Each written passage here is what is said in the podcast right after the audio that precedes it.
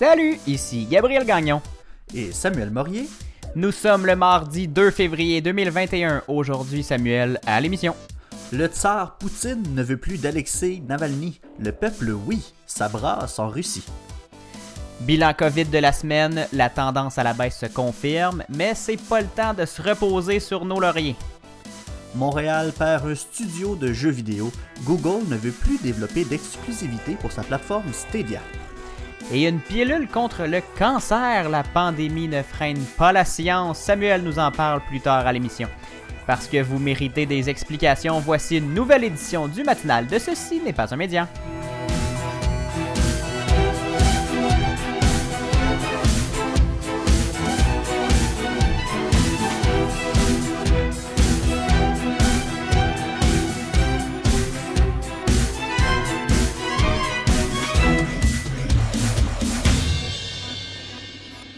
Salut Samuel! Hello, hello, comment ça va? Ça va très bien. Toi, comment tu vas? Ça va pas pire, ça va pas pire. Là, écoute, j'ai. T'es-tu remis de ton doigt, là? Oui, il guérit euh, assez bien, franchement, Bon. mais je pense que je vais avoir une petite bosse euh, sur mon doigt à tout jamais. Euh, Pour- je, je suis difforme, Gabriel. je suis un estropié. Bon. Le collant sur ma voiture des amputés de guerre prend tout son sens maintenant. As-tu ton porte-clés?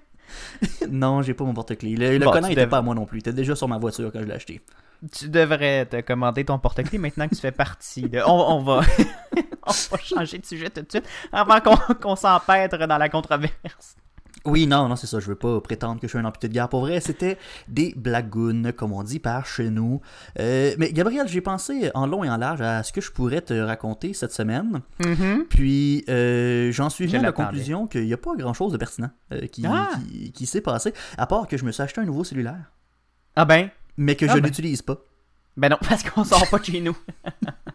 Non, mais c'est surtout parce que je me fais pas confiance. Euh, Ah, pourquoi? Je l'ai- je je l'ai acheté, mais moi j'avais un, un- un vieux iPhone 6S et Mhm. là vais- j'ai fait le upgrade vers un iPhone 8, mais Mhm. que ce iPhone-là il vient tout seul, tout nu. là. Il n'y a pas de, pas de protection, rien. Puis Et je me il fais est pas en confiance. C'est ça, puis je le sais que je vais l'échapper, puis je vais le briser. fait que je me suis commandé un case, puis là, je- Un je l'utilise pas tant, oui, un étui, et je l'utilise pas tant et aussi longtemps que j'ai reçu cet étui-là. Fait que, Sage. oui, euh, fait que j'endure mon téléphone 6S euh, qui est brisé fois 1000. Pas mal plus sage que moi. Je- lorsque j'avais acheté un Nexus 5 Samuel, il y a plusieurs, plusieurs années, j'étais parti courir le jour même ou le lendemain que je l'avais et je l'avais dans mes poches sans étui. Hmm. Et il est sorti de ma poche, s'est fracassé face première sur euh, l'asphalte et a brisé deux ou trois jours après que je l'ai eu entre les mains pour la première fois. J'étais assez fâché de moi-même, Samuel, tu l'auras deviné. Ah ben je te comprends. Moi, et, et puis c'est pour ça, c'est des choses comme ça qui m'arrivent tout le temps dans ce genre de situation-là. Fait que je le sais, je prends plus de chance. Sauf Je- que là, Samuel, toi, tu restes chez vous. Fait que Ouais, mais, mais même chez nous, c'est dangereux. on le, s- ouais, on le sait que chez vous, c'est dangereux. Il y a des assiettes qui explosent dans tes mains. c'est ça l'affaire. Fait que je prends pas de chance. Là, il est là sur mon bureau, il dort. Je pense qu'il n'y a plus de batterie. Fait que euh, un jour, je vais le charger puis je vais l'utiliser. Ouais, oui, au cas où, euh, on sait jamais si le- la vitre pourrait exploser de ce nouveau téléphone. Ah, mais c'est pas un Samsung. Il devrait pas exploser puis prendre en feu. Bon, c'est au moins. Samuel, moi, je voulais te parler d'un phénomène que j'ai remarqué. Ça m'est arrivé deux fois cette semaine. Ben, cette semaine, euh, aujourd'hui, puis euh, la semaine dernière. Je me suis levé de mon bureau. Je sais pas si ça t'est déjà arrivé. Je me suis levé de mon bureau et je cherchais mon masque. Je m'en allais, Ben. chercher, de- je m'en allais chercher un verre d'eau et je, je suis tellement habitué d'aller travailler, de mettre mon masque lorsque je me lève de mon poste de travail et de, de l'enlever quand je me rassois parce qu'on a des plexiglas tout le tour de nous. Là. On est dans des, petits, Mhm. dans des petites cages de, de plastique. Et là, je me suis levé et je m'en allais mettre mon masque en, de- en, en me levant de mon poste de travail, mais à la maison. Je pense, Eh qu'on ben. est, je je pense que la pandémie m'a brisé à tout jamais. T'es rendu, t'es rendu conditionné, Gabriel. Ben oui! Un chien de Pavlov, je me lève, je mets mon masque. Ah ben, c'est C'est- avec toi. C'est mon. Moi, je sors plus de chez nous, fait que je le porte pas, mon masque. Ben non, mais mon Dieu, je me suis rendu compte. Hey, voyons! À quel point on est rendu complètement conditionné justement à, à- à porter le masque. euh, je, je- Et justement, euh, en terminant rapidement, j'écoutais la radio euh, ce, ce- soir, cet après-midi. J'écoutais Véronique et les Fantastiques. Très bonne émission d'ailleurs. Je me, je m'ennuie presque du temps où c'était notre concurrent, Samuel, à la radio à ses fins. et euh, il parlait, un- ça, ça passait souvent dans les médias, il parlait que les jeunes enfants à la garderie vont avoir des problèmes de, de, de- pour reconnaître les émotions si le- le- la pandémie continue dans le temps parce qu'avec les masques parce qu'ils Ouais. ils ne voient plus, ils sont pas habitués à voir des visages complets et des réactions parce que leurs éducatrices en, en garderie portent le masque et ne sont pas, sont pas assez habitués à voir des, des visages, une bouche fâchée, une bouche contente qui sourit. Donc ça va, ça va jouer sur leur développement, sur le développement des tout petits. Cette pandémie a des conséquences Eh ben. euh, partout. Ouais, c'est des conséquences auxquelles on n'aurait pas pensé. Non, pas au début. Mais on avait, on avait, on, on s'était déjà fait dire que ça pourrait être euh, un risque, mais là, ça a l'air que les, spécialistes euh, sont, affirmatifs. On va avoir une, génération qui va avoir un peu plus de misère euh, à s'habituer aux, expressions faciales, Samuel. Ben, j'ai euh, moi, j'ai une idée. À place de faire la prématernelle, la maternelle, on les envoie dans des écoles de mime. Vois pas? Pourquoi tu prends ta gorgée à ce moment-là? Bon, j'ai tout recraché, j'ai tout recraché dans ma bouteille d'eau. Oh, mon dieu, on les envoie. Ok, ok, c'est bon. Sur ce, Samuel, Changeons de sujet. On va, on va commencer cette émission-là. Ben, on change de sujet, mais pas tant que ça, Samuel. On commence cette émission-là avec une histoire de fantôme. Ouais? Parce que là, là, tu nous reviens avec des histoires d'Halloween, hein? Euh, c'est en octobre, je te rappelle. On est, on Oui, est en février. L'Halloween, c'est en octobre. Te- en 31, si je me souviens bien. Ça a l'air que c'était... Ça a l'air que c'était le 31 octobre, parce que cette année, on s'entend que ça n'a pas été euh, fêté fort fort, cette fête-là. Mais d'habitude, ces temps-ci, on parle plus de Cupidon et de la Saint-Valentin. Pourquoi tu nous parles de fantômes euh, ce matin? Ben, peut-être que vous l'avez vu passer dans les médias euh, cette semaine, mais il y a des étudiants de l'Université Concordia qui ont été bien surpris d'apprendre que leur professeur qu'ils voyaient à l'écran pendant leurs cours en ligne, ben, c'était en fait un, un homme qui était décédé. Et non seulement il était décédé, mais ça faisait près de deux ans qu'il était euh, décédé, Gabriel. François-Marc Gagnon, c'est le nom du professeur en question. C'est un grand spécialiste de l'histoire de l'art, de Paul-Émile Bordua et de l'art de la Nouvelle-France. Cet homme, même dans l'au-delà, continuait de donner des cours aux étudiants de l'université Concordia. Il faisait des petites capsules, puis euh, les gens, ben, les étudiants regardaient ces capsules-là, puis c'était ça leur cours.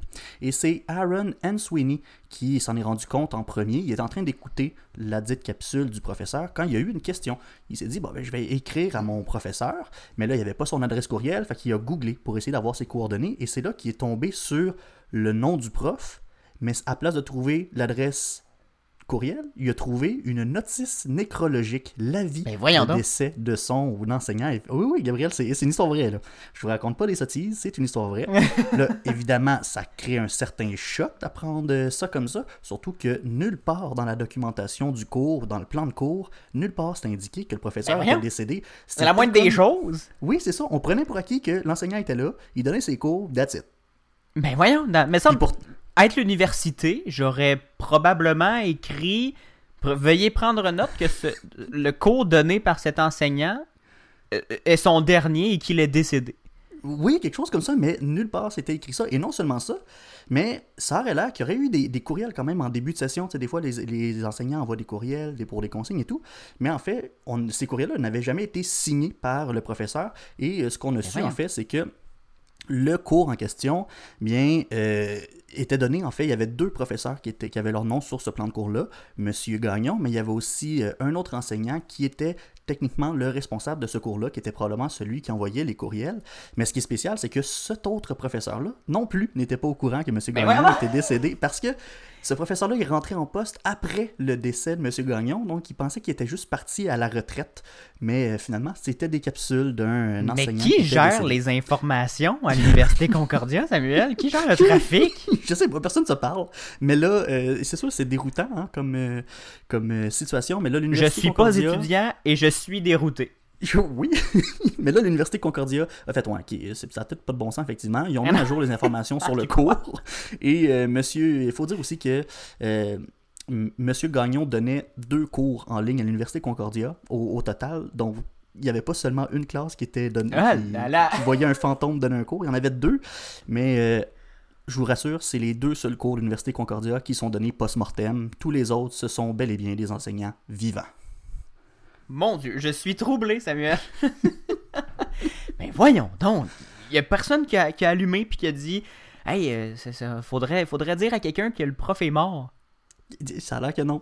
Mais là, est-ce que le cours se donne encore ou il a juste été mis à jour pour avertir les étudiants que le, le- c'était un cours post-mortem?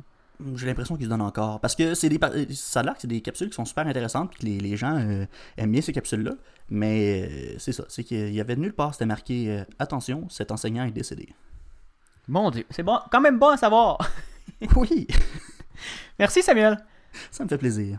En musique maintenant, on écoute euh, une artiste bien connue sur les ondes de CFAC. Tu l'avais reçu d'ailleurs, Samuel, dans, au à l'émission que tu co-animais avec no- notre ami Maud Saunier, qui s'appelait des... C'était euh, le grand show, euh, le grand show FM. euh, mon Dieu, Les Grands Ducs? Les grands, non, c'est au Grand Duc. Grand Duc FM show, euh, quelque chose genre. Le Grand Duc FM Show, me semble, ça me dit. c'est- me semble c'est ça. on, va- on laisse ça comme ça dans l'univers. Si vous vous sou- en souvenez, écrivez-nous. Voici donc Caracol avec sa nouveauté. C'est tout chaud, là, tout- vraiment tout tout chaud. Ça s'appelle Tout est différent. Au retour, Google ferme son studio de jeux vidéo. À tout de suite. Vous écoutez le matinal de Ceci n'est pas un média.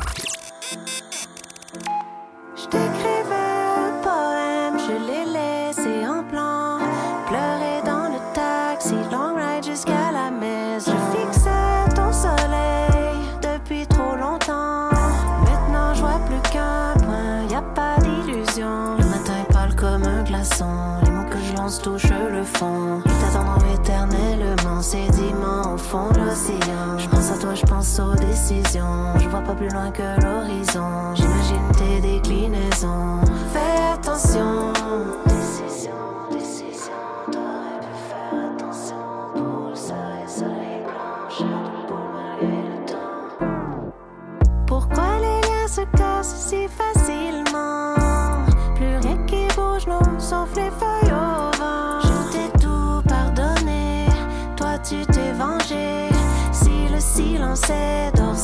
Il est violent. Tout est différent, tout est dit, tout est différent.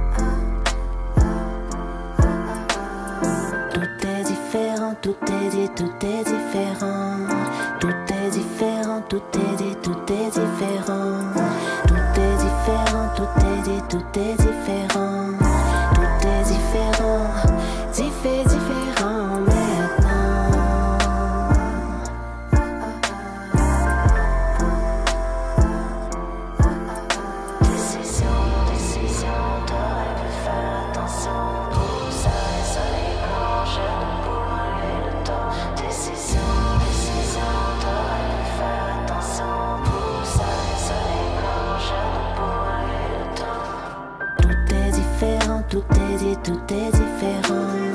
Tout est différent, tout est dit, tout est différent. Tout est différent, tout est dit, tout est différent.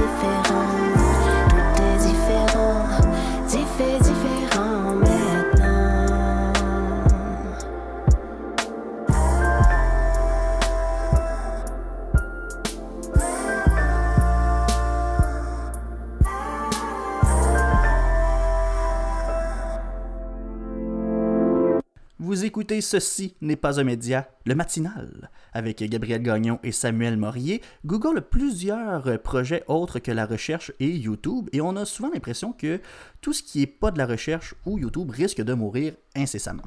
L'entreprise a lancé en 2019 Stadia, un service de streaming, là, on va me permettre l'anglicisme, de jeux vidéo. Et pour avoir plus de jeux pour sa plateforme, surtout des jeux exclusifs, elle a fondé un studio de création avec des bureaux à Montréal et à Los Angeles. Mais là, la hache est passée, Gabriel, ça n'existe plus.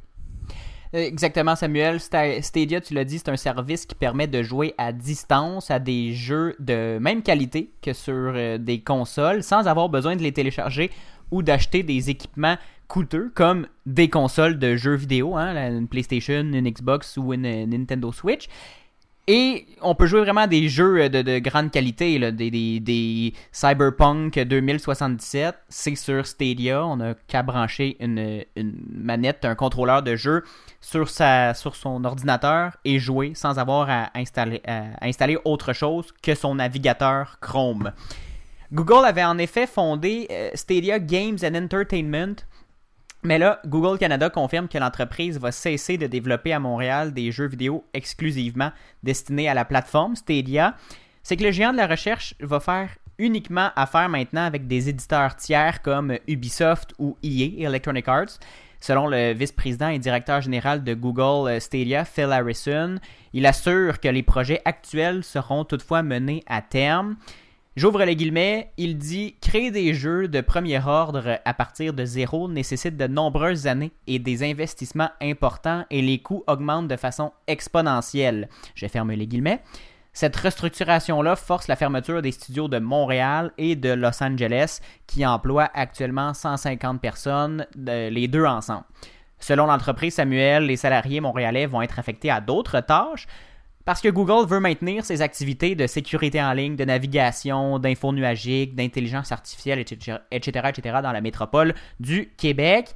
Mais par contre, la Montréalaise euh, Jade Raymond, qui était à la tête de Stadia, a décidé de quitter Google pour relever d'autres défis, selon l'entreprise. Je crois que ça n'a pas tourné comme elle l'espérait, cette aventure Stadia. Euh, Samuel, elle avait été nommée d'ailleurs vice-présidente de Google en mars 2019, vice-présidente pour la, la- la- tout, le, le pendant, tout le pendant jeux vidéo de l'entreprise. Est-ce que là, ça veut dire que c'est la fin pour Stadia avec ces annonces-là? Google n'a pas vraiment l'habitude de- d'être une entreprise très patiente, hein, Samuel. Donc, quant à Stan, euh, ça ferme assez vite ses projets. Plusieurs services populaires comme Google Wave, euh, Chat, Hangouts, Reader ont été abandonnés au fil du temps. Les, fans de, ces services-là l'ont encore au travers de la gorge. Mais Stadia, c'est un projet qui impose des coûts importants pour les serveurs de l'entreprise et comme développer des exclusivités coûte très cher, c'est pas n'importe qui là, qui peut avoir des, qui peut développer euh, des, jeux euh, de, sur de longues années avec des, un revenu, un profit qui est, euh, incertain. Et l'entreprise, visiblement, voyait pas le bout des dépenses avant le début des profits, Samuel. Donc, les responsables de Google nous assurent que le service qui est gratuit de base, mais qui demande d'acheter des jeux à parfois 80$ ou qui coûte 10$ chaque mois pour une version premium avec quelques jeux gratuits, mais d'inclus en fait, pas gratuits, va rester bien vivant. Donc, ça serait une question juste de, de coût-bénéfice. Mais connaissant l'historique de l'entreprise, Samuel, est-ce que ça annonce le début de la fin pour Stadia? L'avenir va nous le dire. Ces déboires sont vraiment dommages parce que le service fonctionne super bien et euh, offre une belle alternative aux consoles euh, traditionnelles, Samuel. Donc, en espérant que ce, joueur-là va pouvoir rester en vie parce que ça, amorce une belle concurrence en- contre les, les Microsoft, Sony et euh, Mhm. Nintendo de ce monde qui, qui monopolisent le, le monde du jeu vidéo depuis, depuis plusieurs, plusieurs, plusieurs années. Ouais, mais c'est ça. C'est, plate de voir un joueur comme ça qui aurait pu venir diversifier tout ça, s'en aller. C'est surtout aussi dommage pour l'écosystème montréalais du jeu vidéo. C'est un important secteur à Montréal, on le sait. Bon, on va espérer quand même que Stadia continuera d'offrir longtemps les jeux développés par les autres studios implantés ici. Merci, Gabriel. Ça fait plaisir. Après la pause, Samuel, une pilule contre le cancer. Mais oui, il y en a des bonnes nouvelles dans l'actualité, Gabriel. Je vous parle de ça après la pause. Vous écoutez le matinal de Ceci n'est pas un média en balado partout dans le monde et à CFAC 88.3 FM à Sherbrooke. Merci de vous informer avec nous ce matin. Vous méritez des explications, mais vous méritez aussi d'être divertis. Réécoutez la musique diffusée à l'émission grâce aux playlists Spotify et Apple Music. Écoutez-les au ceci n'est pas un média.com par oblique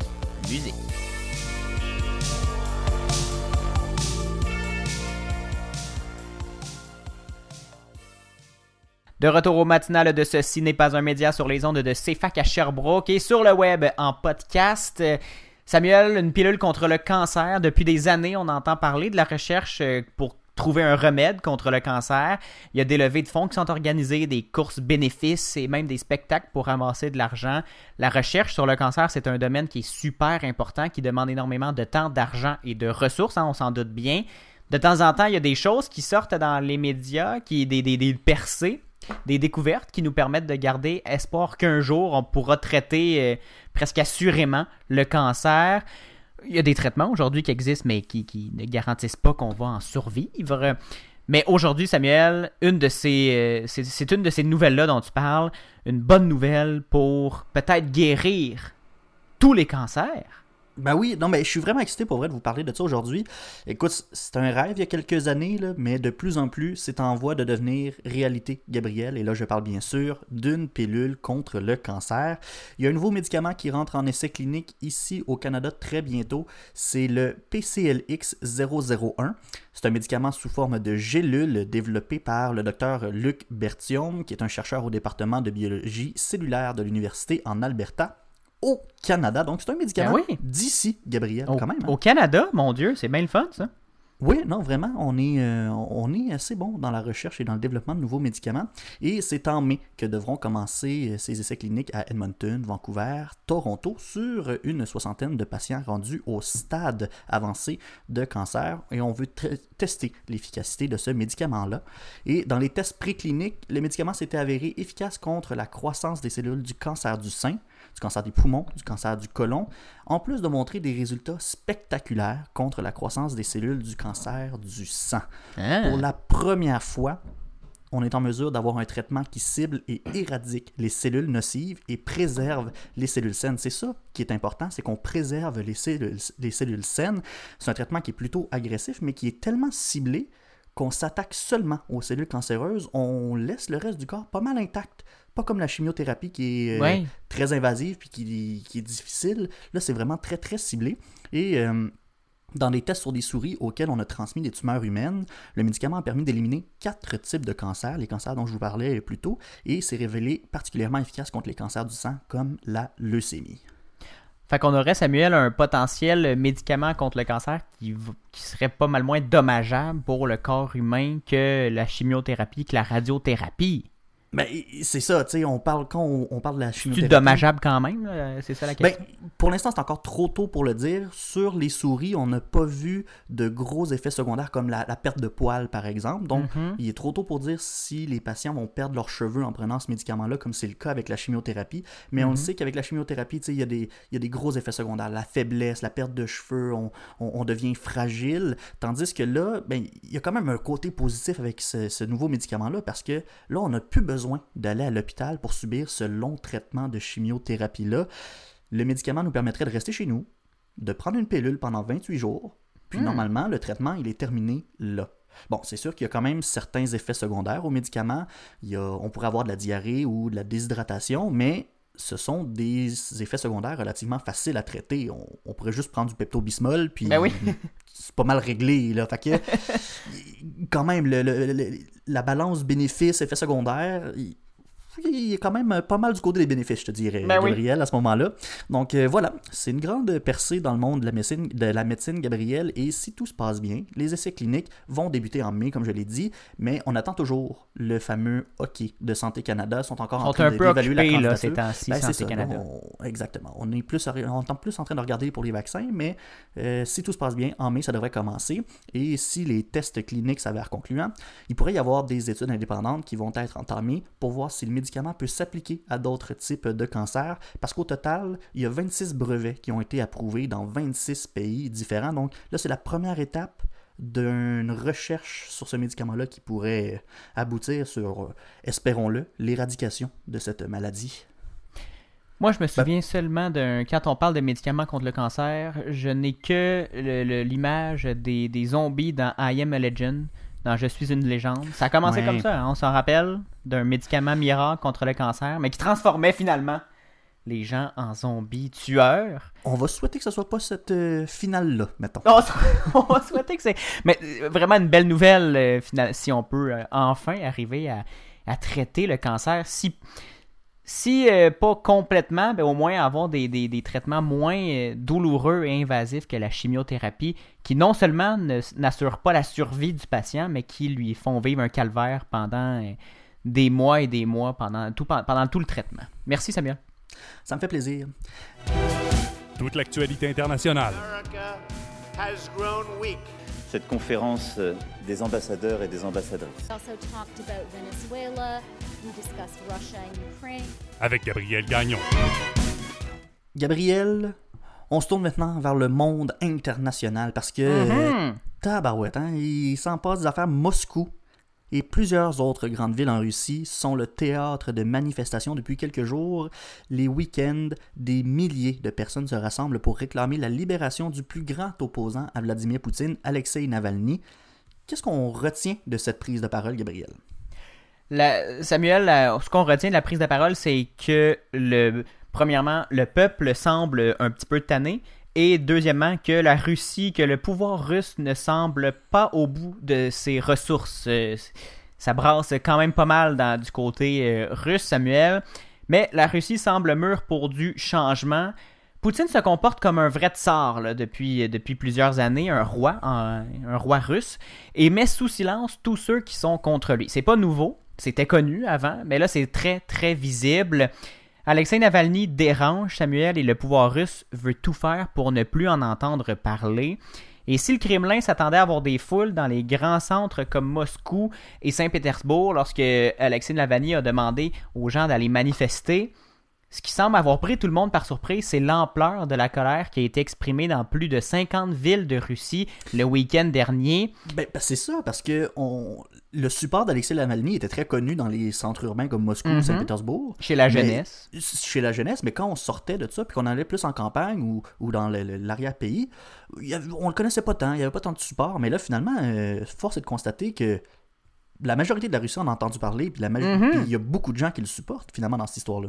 Oui, ben c'est ça, Samuel. Faut dire que ce qui a un peu mis le feu aux poudres, c'est que l'histoire d'Alexei Navalny, est, comme euh, dirait Tamara Teresco, c'est digne d'un roman policier. Son empoisonnement au Novichok, un poison neurotoxique, le fait qu'il ait survécu et son retour en Russie malgré la menace d'être envoyé en prison pour des années font qu'il est un personnage désormais incontournable dans le pays et connu dans le monde entier, même s'il est banni de la télé d'État russe et qu'aucune émission n'ose le mentionner. Justement, j'en parlais, Tamara Teresco, la correspondante en Russie de Radio-Canada, expliquait au micro d'Alexis Delancer qu'on inculque même maintenant dans les écoles que la révolte contre le pouvoir et de contredire ce dit pouvoir, c'est mauvais et dangereux. Oh, là, ouais, écoute, c'est ça qu'on imagine avec ces informations que les manifestants euh, doivent pas être bien accueillis non plus, ils sont, sont pas les bienvenus.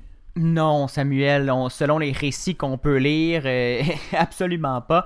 Justement, Tamara Teresco nous explique dans un texte euh, sur le web, elle dit du haut-parleur d'un des nombreux fourgons cellulaires stationnés sur la place publique, un message retentissait toutes les cinq minutes, ce rassemblement est interdit. Des milliers de personnes de... ont, fait fi, par contre, des avertissements. On les a vus sortir des bouches de métro sans arrêt, des autobus, des tramways, de bonne humeur, euh, selon ce qu'on peut lire, et déterminés à se faire entendre. Tamara Alteresco nous parle de d'Alina, qui a 20 ans et qui était avec une amie. Euh, pas elles ne sont pas des grandes habituées de ce genre de rassemblements, qui sont d'ailleurs très rares en Russie, hein, on, on peut le deviner, et qui sont presque jamais tolérés en fait. Elle nous a dit d'ailleurs, elle a dit d'ailleurs à, à Tamara El Teresco, si vous saviez comme j'ai peur d'être battu et arrêté, euh, visiblement elle était inquiète là, de, de- se rendre là, mais la jeunesse semble portée par plus grand que cette simple peur-là. Ben, on, on la comprend aussi parce que là, de ce que je comprends, la liberté d'expression, le droit de manifester, c'est pas dans la culture, ou en tout cas, c'est pas dans les traditions de la Russie. Que- Oh non, euh, ça ça l'a déjà été. On se rappelle qu'ils ont, ré- ils ont fait une révolte communiste euh, il y a plusieurs années.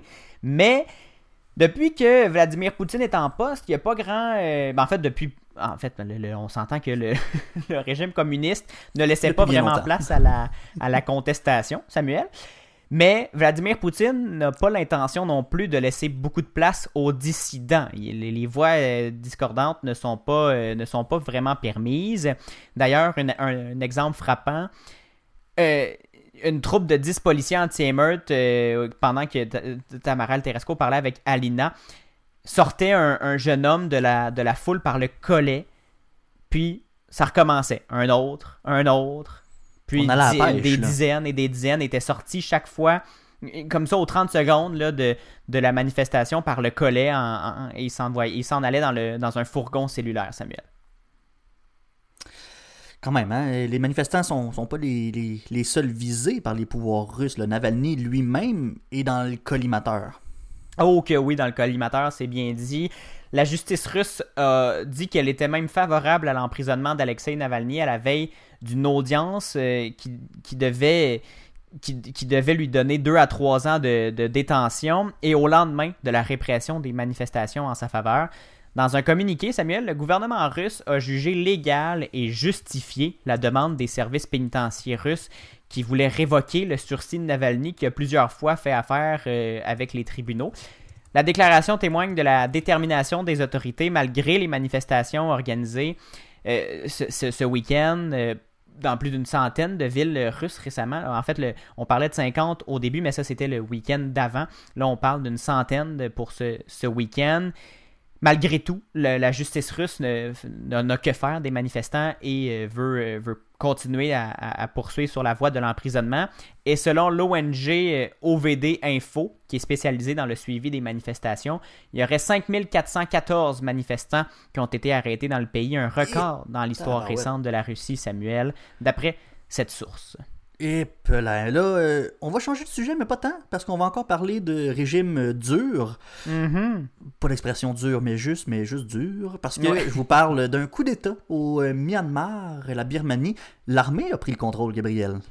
Oui, Samuel, l'armée birmane a proclamé lundi l'état d'urgence pour une période d'un an et a nommé un général qui est président par intérim après avoir arrêté la chef du gouvernement civil Aung San Suu Kyi et euh, d'autres hauts responsables. Aung San Suu Kyi qui est d'ailleurs prix Nobel, euh, j'ai un peu massacré ce nom-là, Aung San Suu Kyi qui est d'ailleurs prix Nobel de la paix, mais très controversée d'ailleurs dans le monde et d'ailleurs chez elle même pour le traitement réservé aux Rohingyas.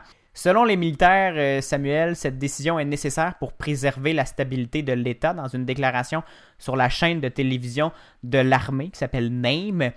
Ils ont accusé la commission électorale de ne pas avoir remédié aux énormes ré- irrégularités qui ont eu lieu, selon eux, euh, lors des élections législatives de novembre, qui ont été remportées massivement par le parti euh, d'Aung San Suu Kyi, déjà au pouvoir depuis 2015.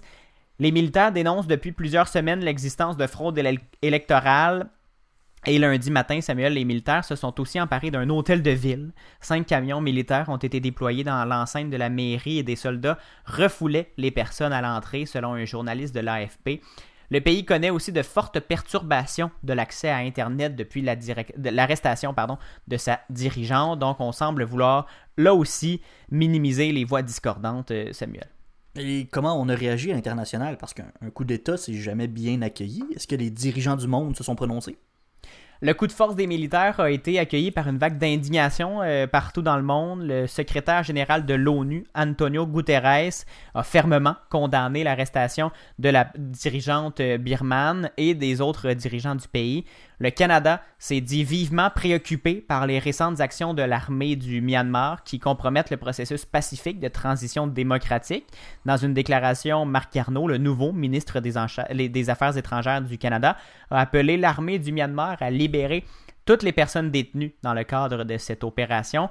Et en entrevue à l'émission Tout un matin à Radio-Canada à Montréal, Bob Ray, ambassadeur euh, du Canada aux Nations Unies et ancien envoyé spécial du Canada au Myanmar, a affirmé ne pas être étonné par ce coup d'État parce qu'il explique que la constitution du Myanmar, qui a été signée en 2008, est un peu bizarre. Elle donne beaucoup de pouvoir aux militaires et euh, elle a été spécifiquement conçue pour garantir que le dit pouvoir des militaires soit profondément ancré et protégé. Par l'intermédiaire de son compte Twitter, le président du Conseil européen Charles Michel a réclamé lui aussi la libération des personnes arrêtées. Et Paris, Berlin, Madrid et Rome ont également demandé la libération immédiate des membres du gouvernement et du Parlement. Le vote de la population doit être respecté, a dit le premier ministre Boris Johnson. Londres a d'ailleurs convoqué la- l'am- l'ambassadeur pardon, birman du, au Royaume-Uni pour condamner le coup d'État et exiger la libération immédiate de sa présidente euh, et des civils qui ont été arrêtés. À Moscou, Samuel, c'est là que ça devient intéressant. Parce que là, on s'entend, c'est des démocraties qui dénoncent un coup d'État militaire. On, euh, s'attend à ça. Mais à Moscou, le porte-parole du Kremlin s'est contenté de dire du Kremlin, oui, pardon, s'est contenté de dire que son pays suivrait, de tr- suivait très attentivement la situation et il a précisé qu'il était trop tôt pour en donner une évaluation. Ah ouais. Et la Chine a pour sa part euh, appelé au règlement des différends dans le cadre de la Constitution et des lois. Sa déclaration ne condamne pas explicitement le coup d'État. Samuel, partout dans le monde, on suit la situation, mais avec un degré euh, d'attention et de, d'implication bien différent, comme tu l'as vu. Ouais, c'est- un peu étrange, hein. Quoique, tu l'as dit, c'est pas surprenant. On s'y attendait un peu à ce genre de réaction de la part de la Russie et de la Chine. Euh, Ça aurait été spécial quand même qui. qui... ah, Ça nous aurait plus surpris, je pense, qu'ils condamnent ce coup d'État-là que l'inverse. Euh, oui, mais étrange, oui. Surprenant, non. Mais ça donne encore une fois, Samuel, je pense, une meilleure idée encore du jeu que la Chine euh, veut jouer sur l'échiquier mondial. On veut euh, jouer les gros bras, on veut s'affirmer. Et la Chine qui, refuse toute ingérence, d'ailleurs dans son pays, donc elle refuse de s'ingérer dans les, affaires des autres pays. Mais elle se donne quand même le rôle de, de pas trop euh, pas trop méchant dans, dans les histoires contre les dictateurs, euh, pays qui d'ailleurs est sous une dictature assez rude, on s'entend. Mhm. Merci, Gabriel, pour euh, ton topo international. Ça fait plaisir. On va maintenant écouter la musique de Cri. Voici From Me. Une excellente chanson d'un artiste qu'on adore ici, hein, Samuel. Au retour, t'as des bonnes nouvelles et des moins bonnes dans ton bilan COVID de la semaine. Oui, au retour, on parle de pandémie. Mais oui, encore, on peut pas euh, y échapper. À tout de suite, bon réveil et bonne journée.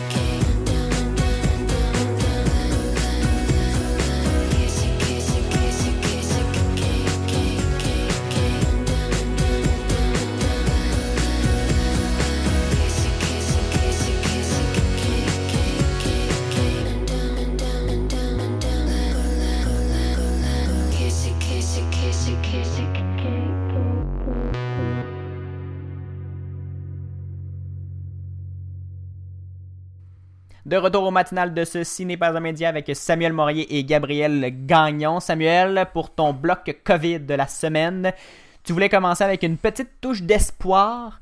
La tendance est à la baisse, euh, la tendance des nouvelles infections est à la baisse. Elle se poursuit. Et c'est c'est bon pour, euh, pour nous, pour sauver des vies et pour la survie de notre système de santé. Les efforts, les efforts qu'on fait depuis plusieurs euh, mois et quelques plus serrés depuis plusieurs semaines maintenant commencent à se faire sentir, là, enfin Oui. un peu de- d'air. Ben oui, on le voit, Gabriel, c'est bon, c'est bon pour le moral surtout. De l'espoir, Gabriel. Enfin, pour la première fois depuis le mois de novembre, le nombre de nouveaux cas en 24 heures est descendu en bas de 1000. Hier, on dénombrait 890 nouveaux cas. On dirait que ça faisait une éternité qu'on n'avait pas vu ça, euh, des, des nouveaux cas de coronavirus en bas de 1000. Et dire, Samuel, que on- maintenant, ça nous réjouit qu'on soit en bas de 1000 et qu'en septembre, ça nous affolait qu'on soit à 200 nouveaux cas. Comme quoi, tout est relatif, mais oui, c'est des bonnes nouvelles que ça diminue. Absolument, mais quand même, hein, c'est pas parce qu'on est descendu en bas de 1000 qu'il faut tout arrêter les mesures. Au Exact. contraire, je sais que c'est pas facile, qu'on est tous tannés, mais faut continuer encore un petit bout de temps. Et puis même si François Legault a annoncé qu'il assouplirait les règles dans certaines régions après le 8 février, faut pas interpréter ça comme un passe-droit qui nous permet de faire ce qu'on veut. Le nombre de nouveaux cas, c'est seulement un des critères pour assouplir les règles. Il faut regarder les éclosions, mais aussi les hospitalisations qui, elles, sont encore très nombreuses et même encore un peu à la hausse. Donc, il- on n'observe pas de tendance claire et nette, de tendance à la baisse euh, du côté des, euh, des hospitalisations pour le moment. Donc, c'est encore trop tôt pour euh, décider de, de relâcher certaines mesures. De toute façon, Surtout dans la région de Montréal. oui, c'est ça, parce que ça va seulement être dans certaines régions s'il y a un relâchement, et ça risque d'être dans des endroits euh, où la transmission est très faible. Là, je parle, je pense évidemment au Bas-Saint-Laurent, les îles de la Madeleine, la Côte-Nord, la témiscamingue ou la Gaspésie. Tu sais, les, les régions éloignées. Le Grand Montréal, comme tu l'as dit, Gabriel, on oublie ça, ça sera pas de suite. hein. Mais bon, Mhm. Chaudière-Appalaches, euh, Québec, peut-être pas non plus, parce que Non, les grosses ça. régions où les gens sont proches les uns des autres et se côtoient euh, plus fréquemment, ça se propage beaucoup, c'est dangereux. c'est ça. Mais la bonne nouvelle dans tout ça, c'est qu'on voit que ça marche, les consignes de, dis- de distanciation, donc il faut continuer. Et François Legault a d'ailleurs expliqué que le couvre-feu ne devrait probablement pas disparaître euh, après le 8 février, Samuel. Même si on observe une tendance à la baisse, euh, il y a quand même des experts qui demandent d'être prudents avec un éventuel assouplissement des mesures sanitaires. L'administra- L'administratrice, j'ai de la misère avec ce mot-là depuis toujours, l'administratrice en chef de la santé publique du Canada, la Dr Theresa Tam, a mis en garde les provinces dernièrement à ce sujet. Oui, la Dr Tam qui demande effectivement à ce qu'on n'assouplisse pas trop rapidement les mesures sanitaires, même si on observe une baisse de nouveaux cas quotidiens. Pour elle, il est encore trop tôt pour penser à lever les restrictions et là je vais ouvrir les guillemets parce que je cite la, la Dr Tam, il est essentiel de maintenir des mesures strictes pour soutenir cette tendance à la baisse de façon durable. Comme le nombre de cas quotidiens est toujours élevé, ainsi que le taux d'infection dans tous les groupes d'âge, il existe encore un risque que les tendances s'inversent rapidement et certaines régions du pays observent une activité accrue. Donc on veut pas qu'on se dise ah ça va bien, on a une tendance à la baisse, on va relâcher, puis que finalement euh, ça reparte encore plus fort, puis que finalement on descend, on, on descend jamais cette courbe-là, on l'aplatit jamais. qu'on soit dans la qu'on reste dans la deuxième vague et qu'on ne- qu'on la placisse jamais. Comme le si bien dit Dr Arruda. euh, Merci. On parle de vaccin. on parle de vaccin maintenant, Samuel. On sait que ça va plus ou moins bien dans le dossier de la vaccination. On en parlait la semaine dernière. C'est toujours pas réglé. La livraison des nouvelles doses au pays est difficile. Et le problème, c'est que le Canada ne produit aucun vaccin. Soit on est dépendant des. En fait, on pensait euh, qu'on allait être dépendant des États-Unis, mais on s'est finalement tourné vers l'Europe qui semble être un partenaire plus fiable. Mais là, euh, semblerait que c'est. Ça s'enligne pas pour ça, là. ça a l'air de jouer du coude, même en Europe, même si c'est Euh, nos bons amis. Exactement. On a beau avoir fait des ententes avec Pfizer, BioNTech, Moderna, puis l'Union européenne, ça reste que les doses de vaccins sont fabriquées en Europe. Donc, faut se les faire livrer. Mais là, on le sait que ça va pas bien. Il y a des retards dans la production et dans la livraison. Et l'Europe a beau s'être engagée à approvisionner les autres pays. On comprend qu'elle va quand même s'assurer d'avoir les doses pour ces pays à elle tout de suite. Sur- T'sais, surtout que ça va pas super bien dans certains pays européens déjà. En France, par exemple, ils sont Oui. super en retard dans, la va- dans le processus de vaccination par rapport à l'Allemagne, par exemple, ou le Royaume-Uni. Exactement. Donc, on peut comprendre que l'Union européenne veut privilégier ses pays membres avant de privilégier ses partenaires externes. Mais bon, quand même, l'enjeu, c'est qu'il y avait une entente avec le Canada, puis là, est-ce qu'on va être capable de la respecter? Euh, Je vous en parle un petit peu plus tard. Mais il y a quand même plusieurs dirigeants européens qui ont promis à Ottawa que ces contrôles sur les exportations de vaccins qui ont été annoncés récemment, ça n'empêcherait pas les livraisons prévues au Canada des vaccins pour Pfizer, BioNTech et Moderna. Parce Mais que, comme je vous dis- juste une parenthèse, Samuel, c'est quoi ce contrôle des livraisons des, de l'exportation? En gros, là, pour faire simple, c'est un permis que doivent avoir les pharmaceutiques pour être capables d'exporter ces vaccins-là, mais c'est plus une formalité qu'autre chose. Là. On, on, on veut quand même garder une espèce de contrôle, mais ça brime On veut savoir ce qui sort, en fait. C'est exactement. On veut juste euh, être au courant de la quantité qui sort de l'Union européenne. Mais même s'il y a euh, des, des- des dirigeants européens qui font des promesses à Ottawa, ça reste que il n'y a rien d'écrit. Ce, ne, ce ne sont que des promesses verbales qui sont faites. C'est tout le temps des dirigeants qui disent oui, oui, il n'y a pas de problème, on va s'assurer que les vaccins arrivent au Canada comme il faut. Mais il n'y a pas d'entente écrite, il n'y a pas de, de, de, de- tout ça. Mais selon la ministre du Commerce international, Mary Ng, que- NG? Je, je ne sais pas comme, je ne sais pas comment prononcer son nom, je m'excuse profondément. Euh, donc, Madame la ministre euh, a dit que malgré tout, même si ce ne sont que des promesses verbales, ça reste quand même quelque chose de tangible qui, qui vaut son pesant d'or quand même. Il faut prendre ça au sérieux, ces promesses-là. Mais mettons, là, Samuel, là, je touche du bois, là, faut pas que ça arrive. euh, mettons que l'Europe tient pas sa promesse. Qu'est-ce qui arrive?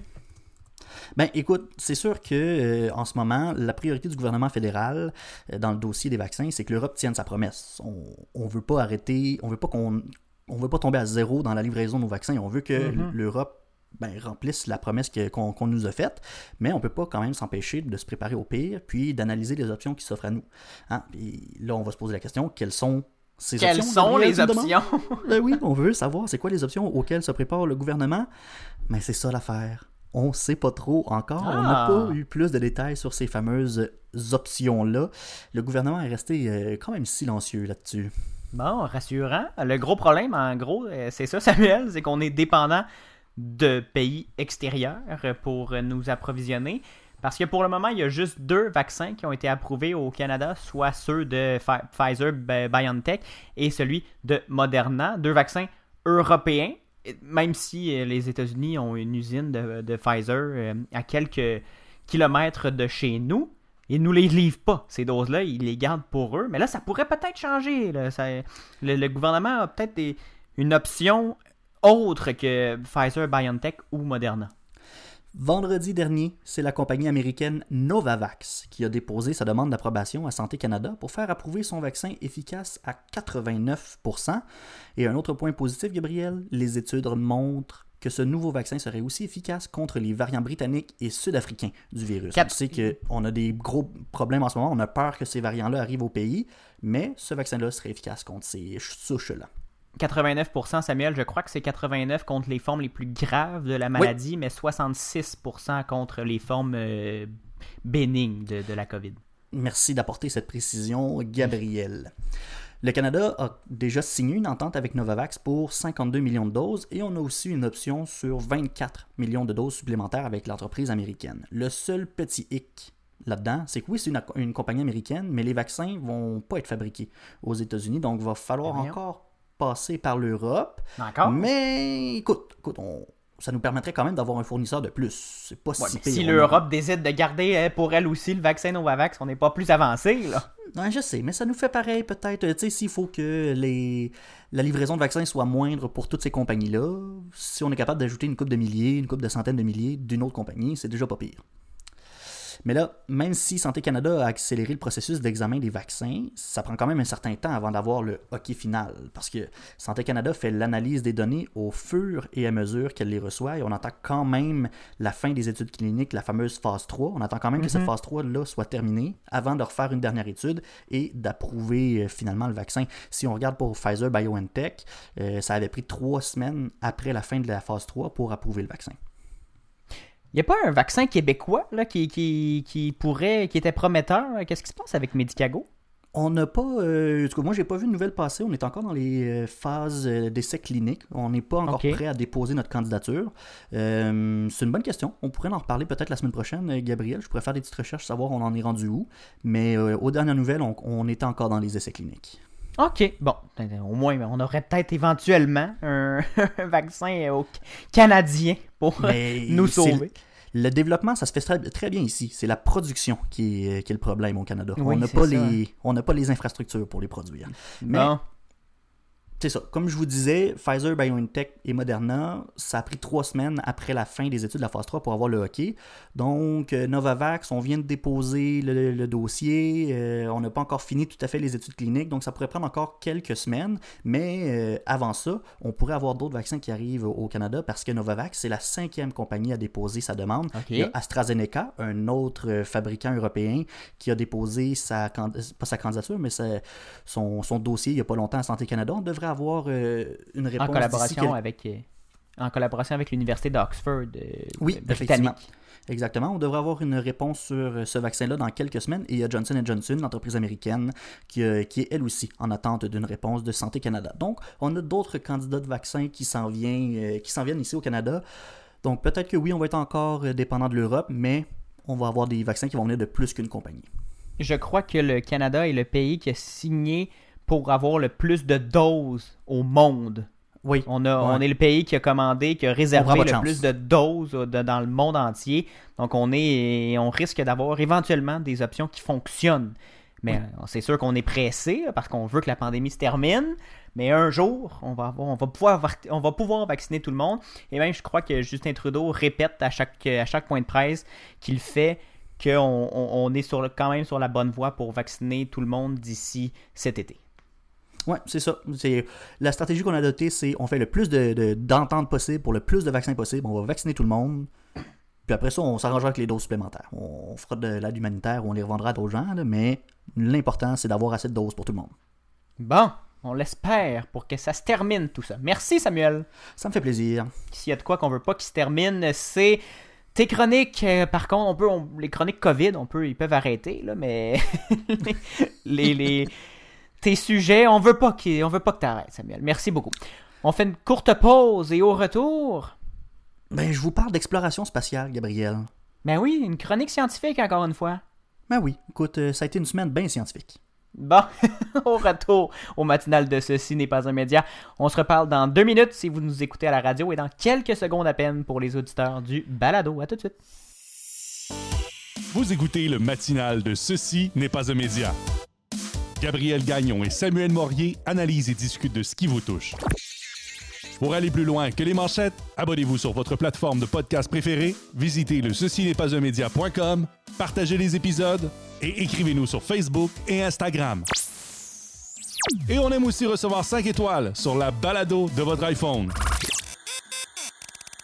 Le matinal de Ceci n'est pas un média, dès 7h en balado et dès 9h à CFAC 88.3.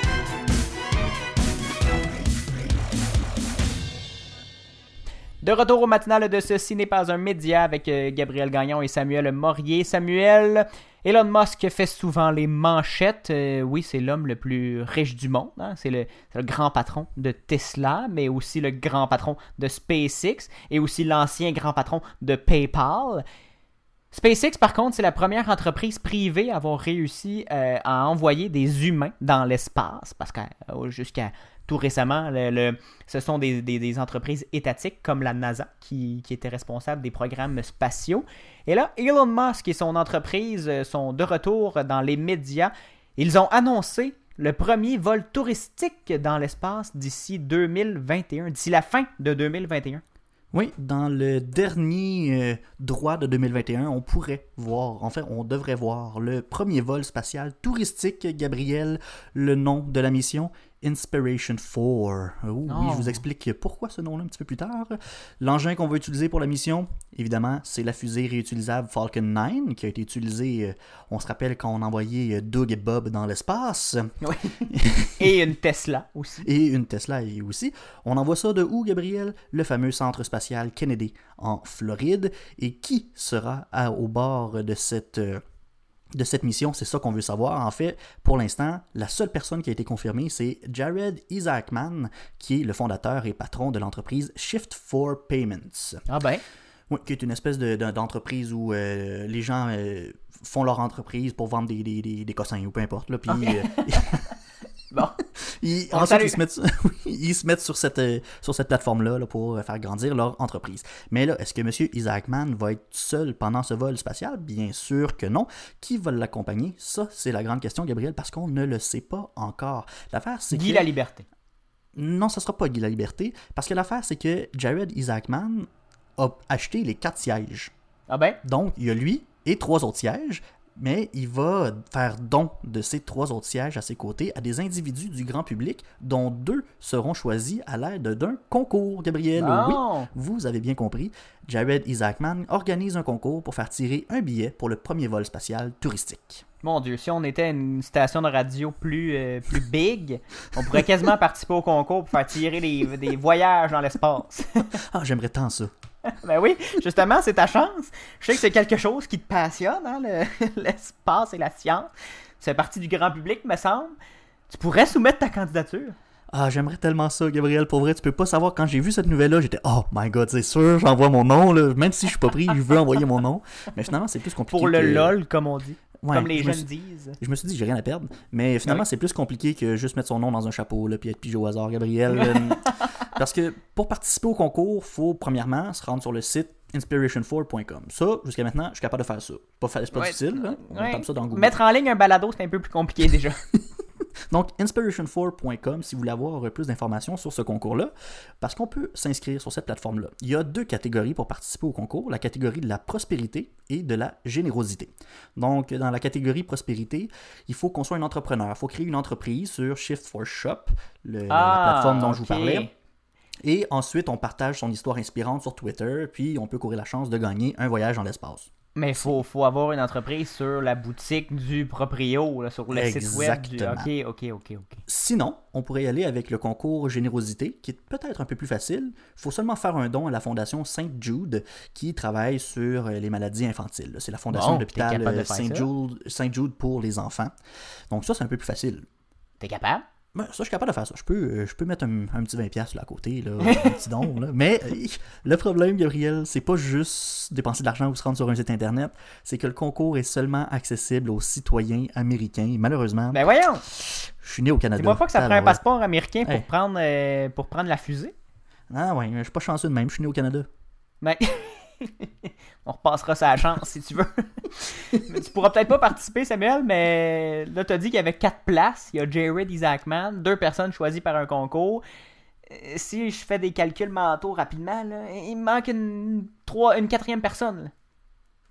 Oui, oui, ben ça va être qui? Ben c'est simple, ça va être un ambassadeur ou une ambassadrice de la fondation Saint-Jude Gabriel, parce que la mission Inspiration 4 s'appelle pas comme ça pour rien. Semblait Four, aussi. parce qu'il y a quatre piliers à cette mission leadership, espoir, générosité et prospérité. Mon Hein, les, on les se noms des dans un pitch marketing.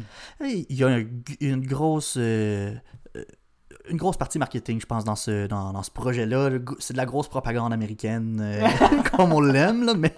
Et donc, ces quatre piliers de, de la mission, c'est aussi les quatre membres de l'équipage. Leadership, bon, on s'entend, c'est Jared Isaacman, il n'y a pas de surprise là-dedans.